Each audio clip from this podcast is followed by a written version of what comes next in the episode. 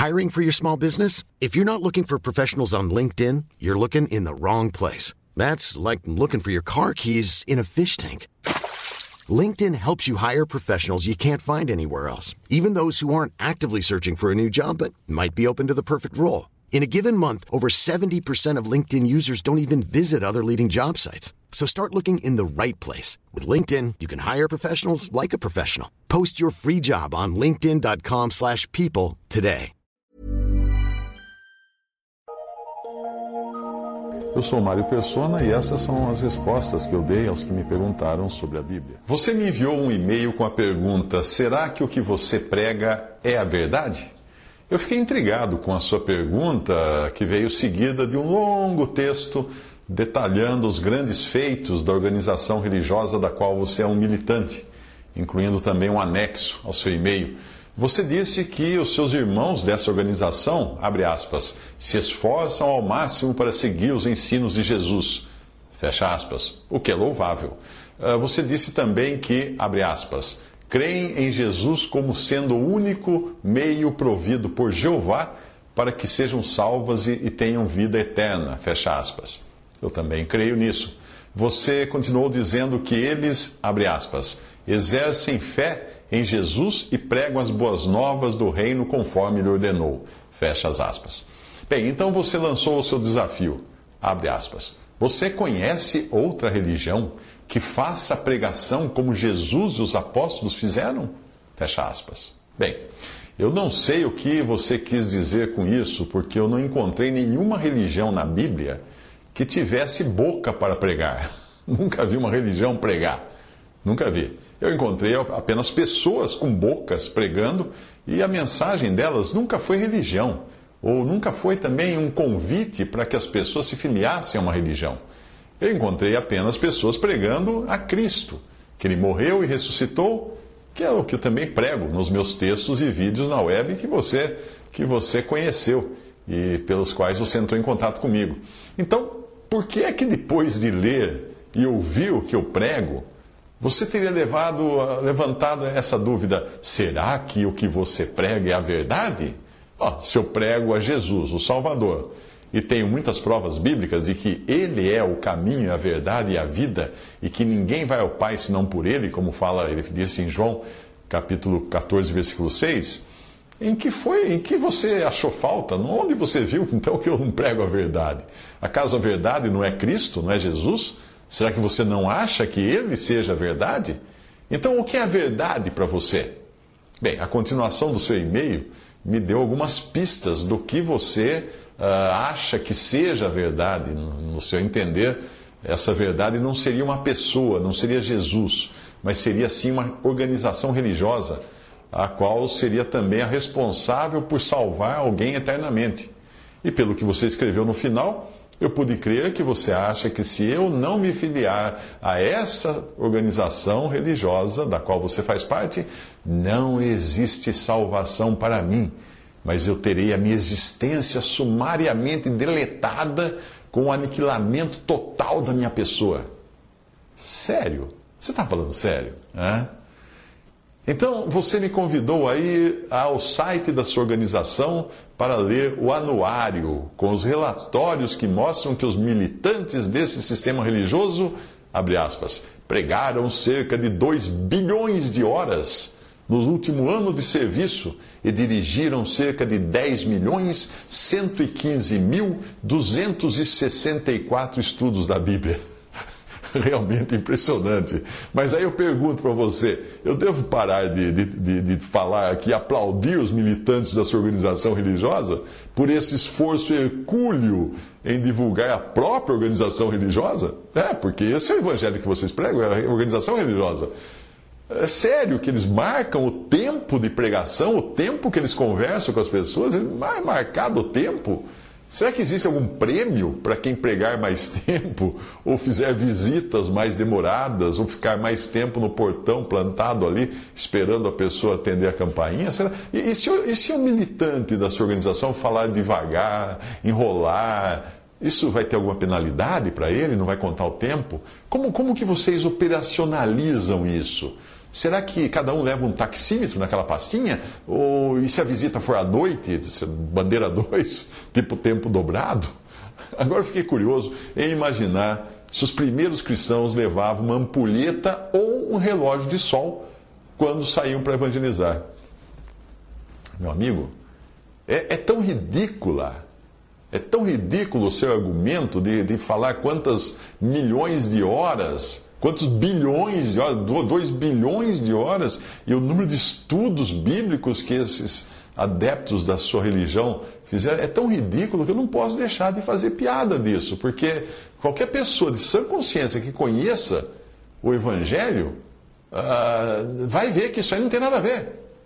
O seu discurso estaria ok se você estivesse tentando me vender ações de uma empresa. Aí sim, aí quanto que essa empresa faturou no ano, quanto tempo eles trabalharam, ou então você vendeu um plano de saúde para mim, um título de clube de campo. Mas qual a razão de você fazer toda essa propaganda dessa organização, hein?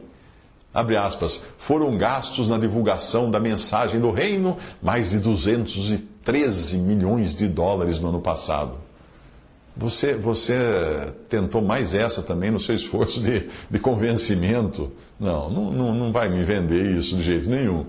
Então, num arremedo de justiça própria, você acrescentou no seu e-mail que os militantes da sua organização têm, abre aspas, amor entre si, fecha aspas. O que então os caracterizaria, conforme a sua conclusão, como os verdadeiros discípulos de Cristo. Ah, nesse, nesse ponto, por alguma razão, me vem à memória Provérbios 27, 2, que diz o seguinte: Que um outro te louve e não a tua própria boca, o estranho e não os teus lábios. Você me informa que os jovens militantes dessa organização religiosa, que foi fundada por volta de 1870, você diz que, abre aspas, não fazem tiro de guerra ou exército e por isso muitos passam anos presos. Passam por muitos anos presos, fecha aspas. É mesmo? Sério? E onde na Bíblia você viu que Deus proibiu o cristão de ser militar ou de prestar o serviço militar? Onde?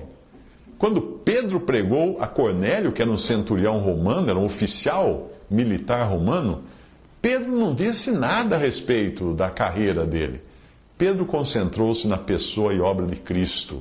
E repare que Pedro começa o seu discurso dizendo isso: Nós somos testemunhas de todas as coisas que fez, que Jesus fez, tanto na terra da Judéia como em Jerusalém, ao qual mataram pendurando-o no madeiro. A este ressuscitou Deus ao terceiro dia e fez que se manifestasse não a todo o povo, mas às testemunhas. Pedro falando dele e dos outros cristãos que andavam com Cristo.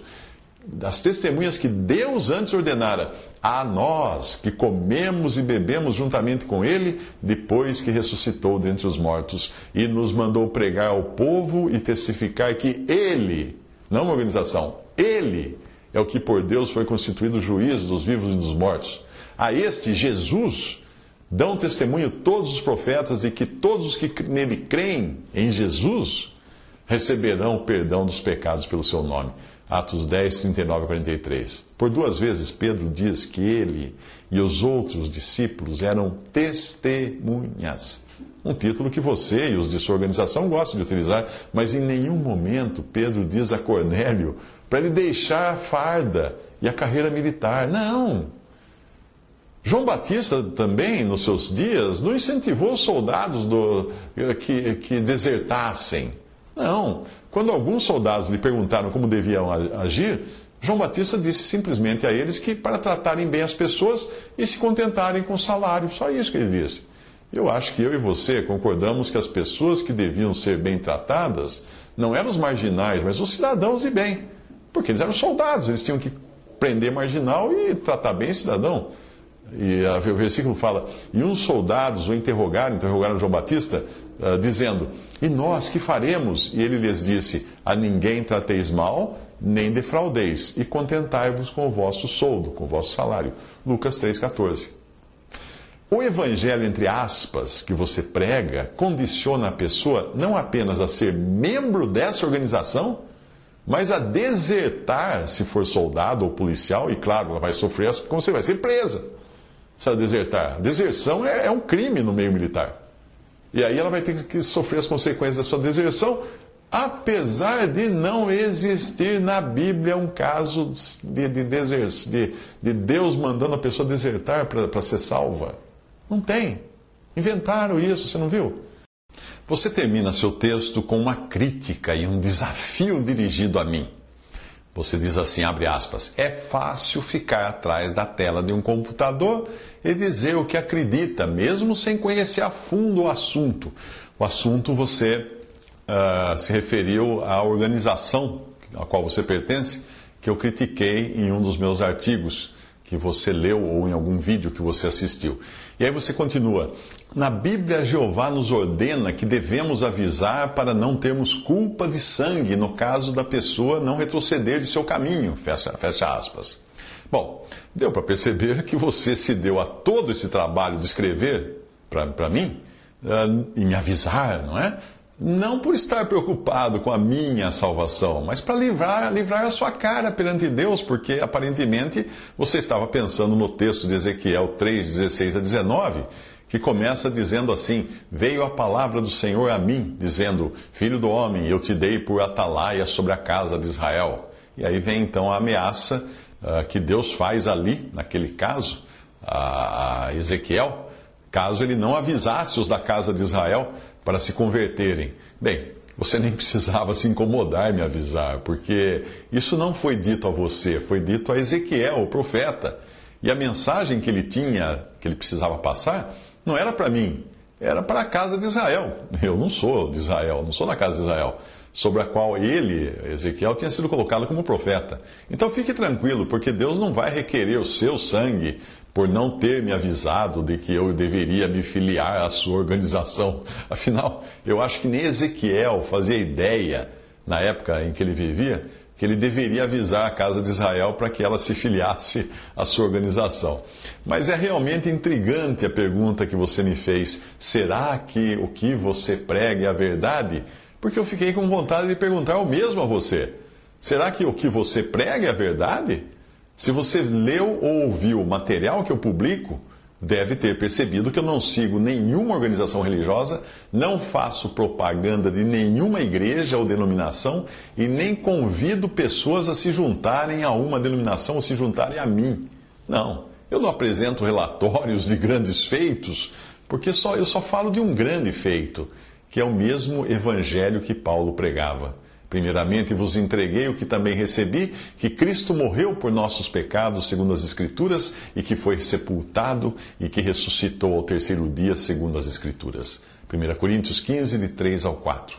Curiosamente, Paulo e os outros apóstolos nunca, jamais, em hipótese alguma, convidaram alguém, alguma pessoa, para se filiar a alguma denominação ou organização religiosa. Nunca. Procure na Bíblia e muito menos uma organização religiosa que só seria criada quase dois mil anos depois de Jesus ter passado por aqui.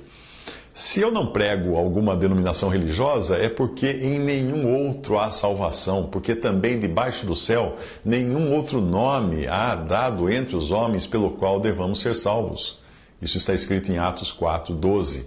E eu também não convido pessoas para se filiarem a alguma denominação, organização religiosa, porque os apóstolos não falaram de uma organização religiosa, mas eles falaram de um organismo, um corpo vivo, que é a igreja, o corpo de Cristo. Mas os mesmos apóstolos e discípulos nunca convidavam alguém a se tornar membro desse corpo de Cristo, porque homem algum tem poder para isso. E quando eu digo que homem algum tem poder de se fazer membro desse corpo, é porque o próprio Jesus é quem acrescenta os que são seus ao seu próprio corpo. E para isso eu vou usar um versículo da versão da Bíblia que você utiliza, que nesse caso fica até bastante claro. Ali diz assim: Ao mesmo tempo, Jeová continuava a juntar-lhes diariamente os que estavam sendo salvos. Fecha aspas, Atos 2,47. Então, eu realmente não entendi esse seu método de evangelização que consiste em desfilar os predicados e grandes feitos da organização a qual você faz parte, dos bilhões de horas que são gastas na, na divulgação da mensagem.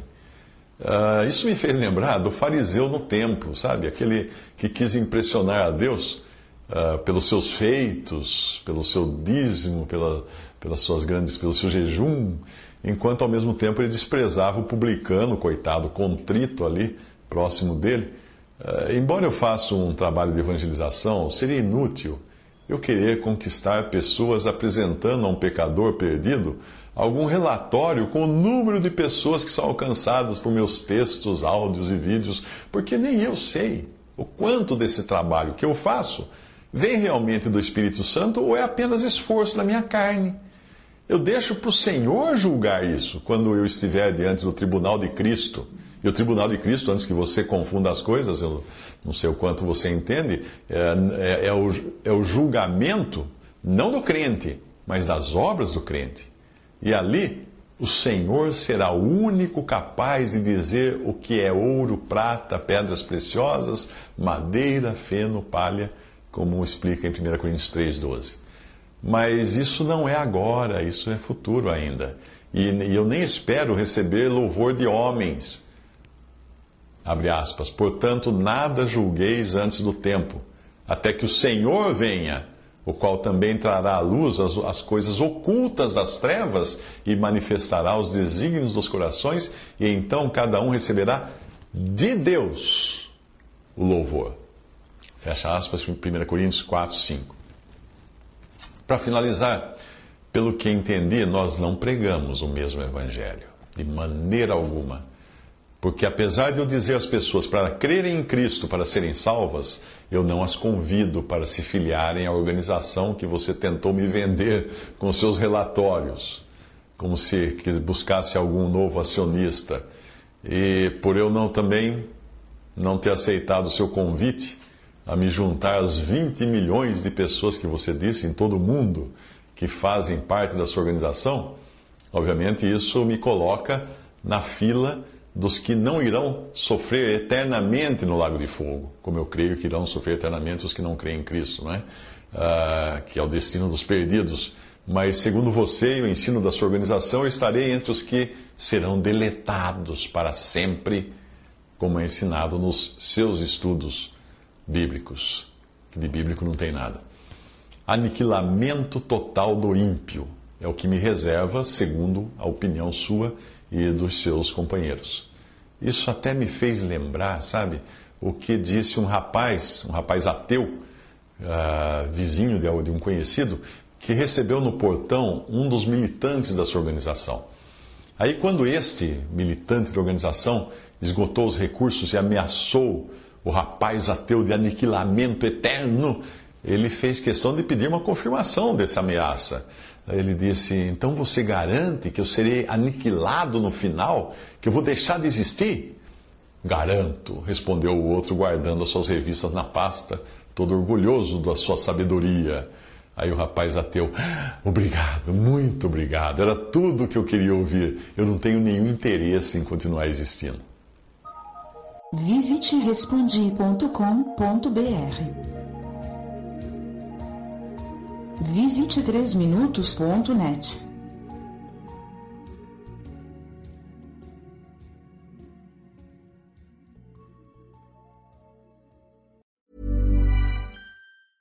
Even when we're on a budget, we still deserve nice things. Quince is a place to scoop up stunning high-end goods for 50 to 80% less than similar brands.